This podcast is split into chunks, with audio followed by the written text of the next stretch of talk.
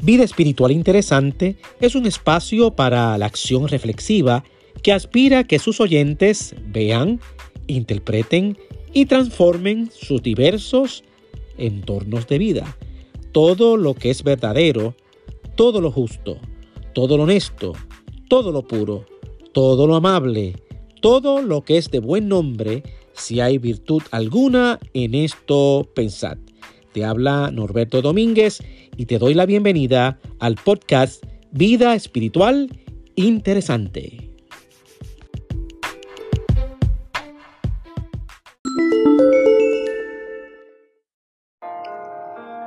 Salmo 51, versículos 1 al 17. Joel capítulo 2, versículos 1 al 2 y 12 al 17. Tema el arrepentimiento que provee esperanza. La mayoría de las personas, al enfrentar las crisis, utilizan la negación como mecanismo de defensa, ya que encarar la realidad y sus consecuencias puede ser a menudo emocionalmente doloroso.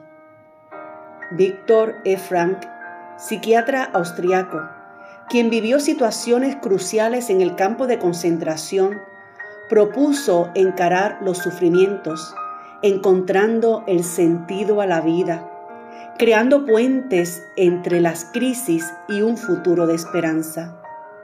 En su libro titulado El hombre en busca de sentidos, escribió, Nunca debemos olvidar que también podemos encontrar sentido a la vida incluso cuando afrontamos la situación más desesperada, cuando afrontamos un destino que no podemos cambiar.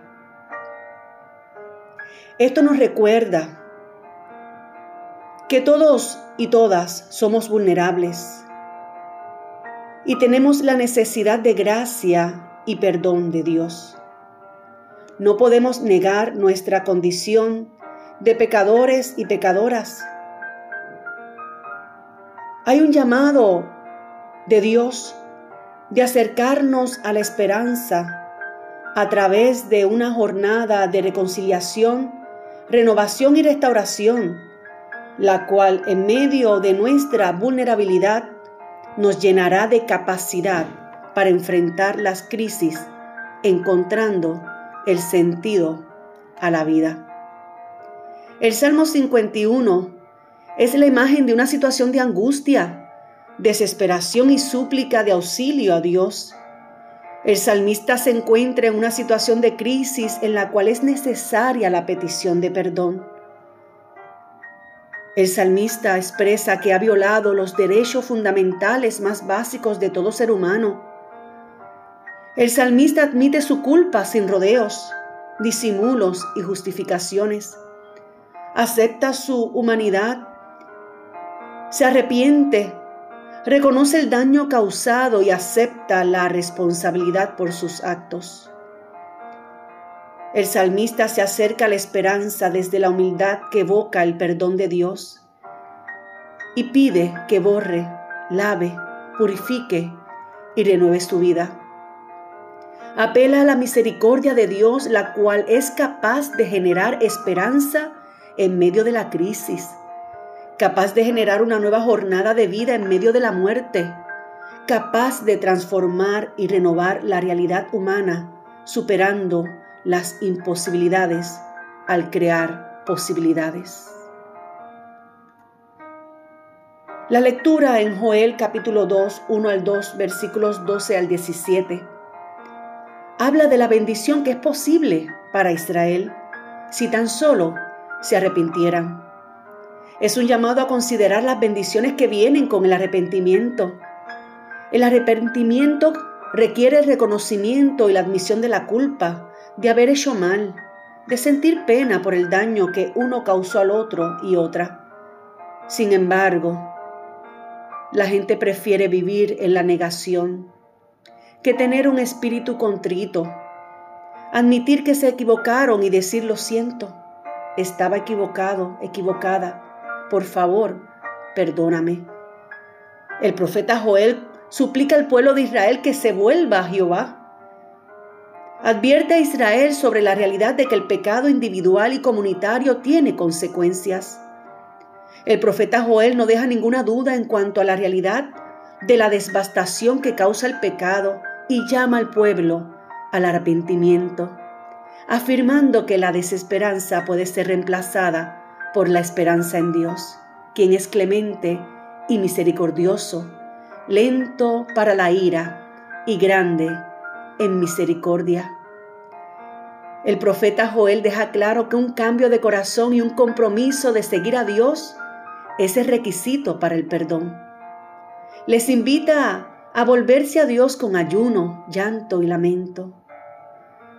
El profeta Joel llama a toda la comunidad a reunirse, bebés, niños y ancianos por igual, para ayunar, llorar y suplicar la misericordia de Dios.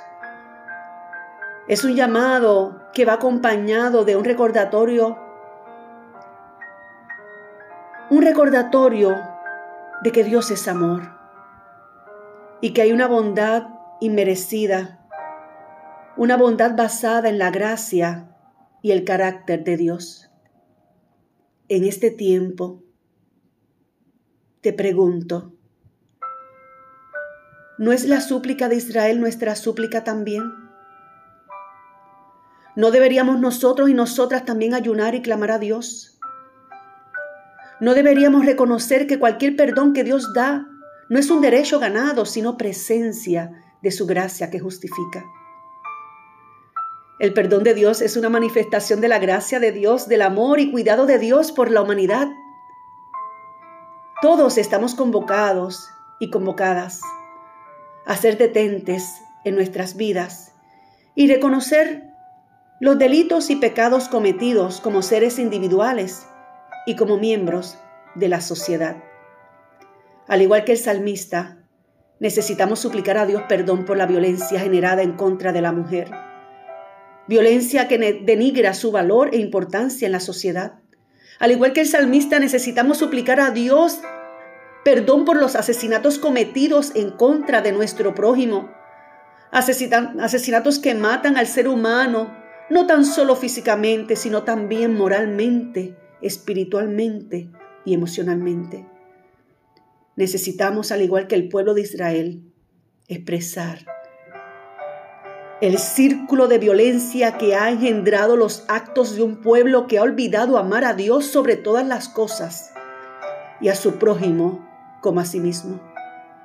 Necesitamos ser como el profeta Joel, invitando al pueblo a no negar su realidad, sino aceptar que en el arrepentimiento hallamos el perdón que ofrece la esperanza que da sentido a la vida. Dios te bendiga. Reverenda Birna Solís Ortiz, directora Oficina de Capellanía, Universidad Interamericana de Puerto Rico, recinto de Fajardo. Paz.